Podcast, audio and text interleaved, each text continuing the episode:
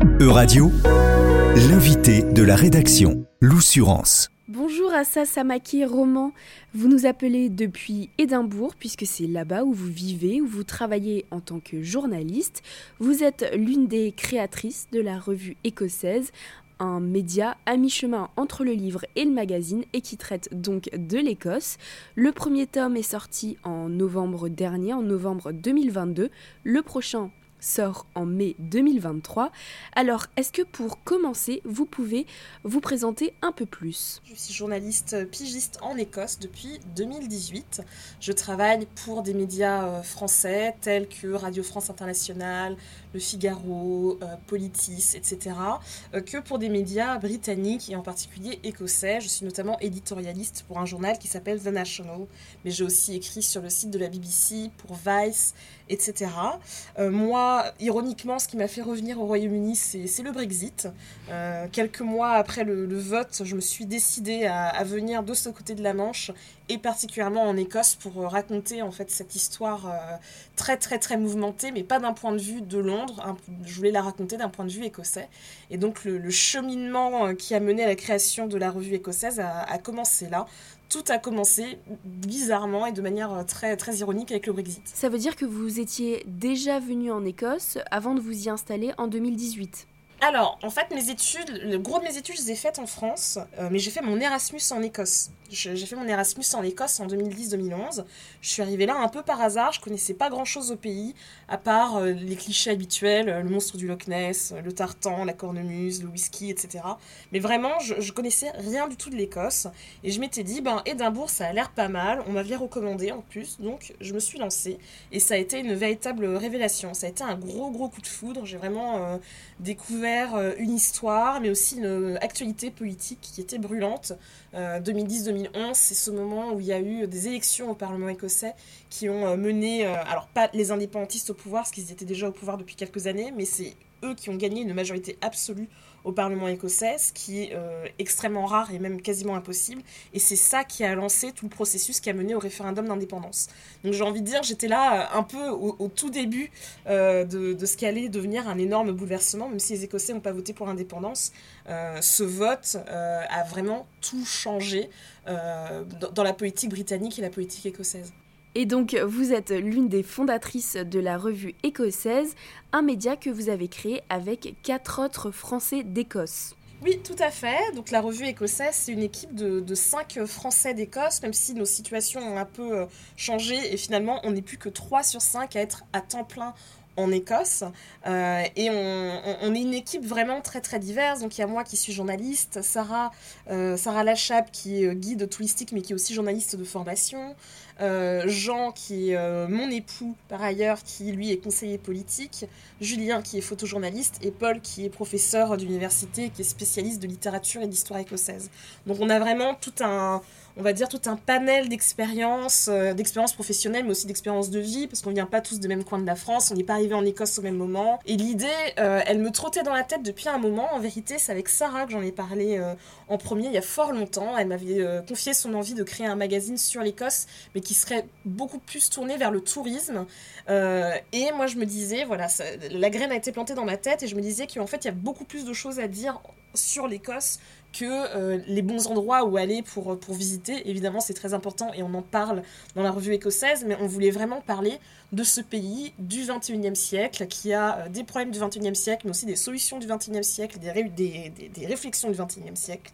C'était vraiment ça qu'on avait envie de mettre en avant et un peu sortir du folklore qu'on aime tous hein, sur l'Écosse, mais qui est très très très réducteur, surtout à un moment de son histoire aussi important où bah, il s'est passé le Brexit, où le débat pour l'indépendance euh, fait encore rage et où il y a plein de problématiques de société euh, qui méritent d'être mises en avant et euh, d'être popularisé, parce que c'est des problématiques euh, qui, se présentent partout euh, dans le monde et en particulier en France. Et alors, qui exactement a contribué à ce premier numéro? Alors pour le tout premier numéro, on voulait que ça soit un numéro un peu manifeste, donc on a mis beaucoup de nous-mêmes, on a fait le gros de l'écriture de ce numéro. Donc ça a été un travail absolument monumental, mais on a aussi fait appel à des gens qui étaient des experts de l'Écosse ou, qui avaient euh, un point de vue qui compléterait le nôtre. Par exemple, on a euh, Clément Guézet qui, lui, est spécialiste d'histoire médiévale et qui nous a fait un très bel article sur la vieille alliance, l'Old Alliance, un genre de petit résumé pour comprendre pourquoi c'est quelque chose de si important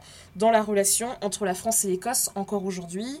voilà, donc on, on, a fait intervenir tout un tas de gens, évidemment des photographes aussi. On a un très beau portfolio, un genre de dialogue en photo entre Glasgow et Marseille, qui sont deux villes jumelées et qui ont énormément en commun. Et on a voulu mettre ça en avant, des villes ouvrières, des villes euh, ouvertes euh, sur le monde, parce qu'il y a un port qui a joué euh, un rôle économique, notamment très très important pendant des siècles.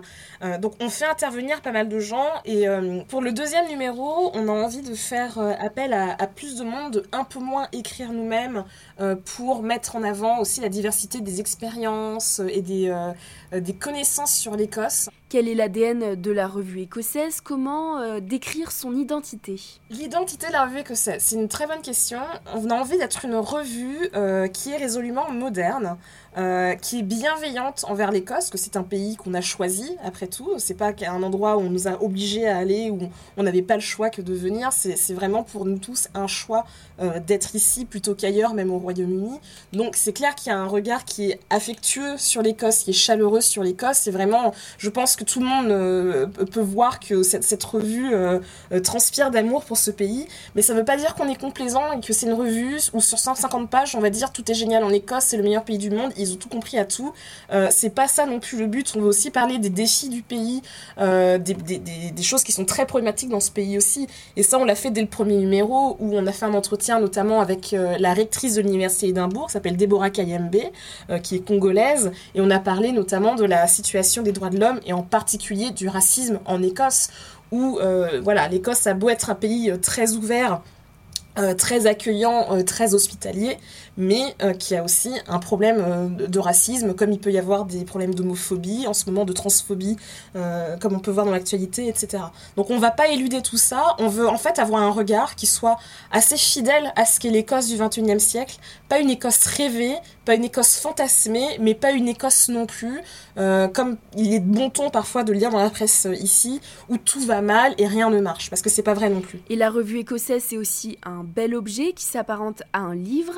Est-ce que la forme était primordiale pour vous oui, tout à fait. Pour nous, c'était intéressant et important aussi que l'objet de la revue écossaise soit un objet euh, du long terme. On aime beaucoup le journalisme à long cours, euh, où on prend le temps de se poser, d'explorer des, problématiques qui sont parfois complexes et qu'on ne peut pas résumer en 3500 signes.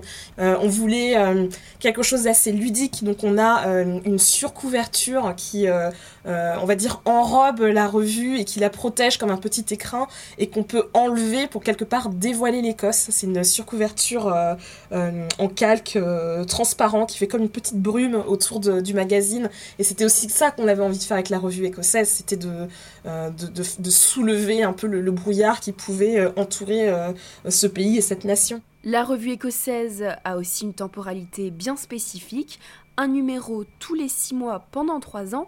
Pourquoi un tel choix? La revue écossaise, c'est un projet que l'on veut faire sur trois ans, tout simplement parce que euh, on est tous dans l'équipe des grands amateurs de séries et on aime bien les choses qui ont un début, un milieu et une fin, euh, un peu comme des chroniques en fait. On a envie d'en faire des épisodes euh, de l'Écosse et donc on a à chaque fois pour chaque numéro un grand thème transversal qu'on explore à travers plein de disciplines différentes et plein de points de vue différents. Alors, comme grand thème transversal, pour le prochain numéro, on a choisi euh, l'idée de l'Écosse comme laboratoire. En fait, on s'est posé la question de pourquoi ce pays nous intéressait tant, pourquoi on y était venu et pourquoi euh, on continue à écrire dessus euh, des années après, comment on n'en fait pas le tour.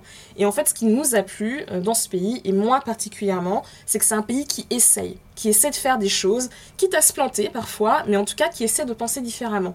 Et ça, c'est pas quelque chose de nouveau, c'est très très ancien. C'est un pays, par exemple, qui a qui a lancé le mouvement des Lumières, le Scottish Enlightenment, qui a vraiment euh, inspiré toute l'Europe. Et plus récemment, par exemple, c'est un pays qui a été euh, le premier au monde à mettre à disposition gratuitement les protections menstruelles pour toutes les personnes qui en ont besoin, parce qu'en en fait, on considère que c'est juste normal, en fait. Et euh, en fait, moi, ce qui m'a toujours étonné, c'est de voir que ces choses ici sont assez peu polémiques, c'est même très consensuel, très accepté. mais quand on en parle en France, tout de suite, c'est assez compliqué. Il y a beaucoup d'idées reçues. alors que finalement, bah, il y a l'exemple de l'Écosse qui nous montre que bah, ça peut marcher et peut-être qu'on aurait des choses à apprendre de ce pays. Merci beaucoup à Sassa Maquet Roman, cofondatrice de la revue écossaise, d'avoir répondu aux questions de radio. E-Radio vous a présenté l'invité de la rédaction. Retrouvez les podcasts de la rédaction dès maintenant sur euradio.fr.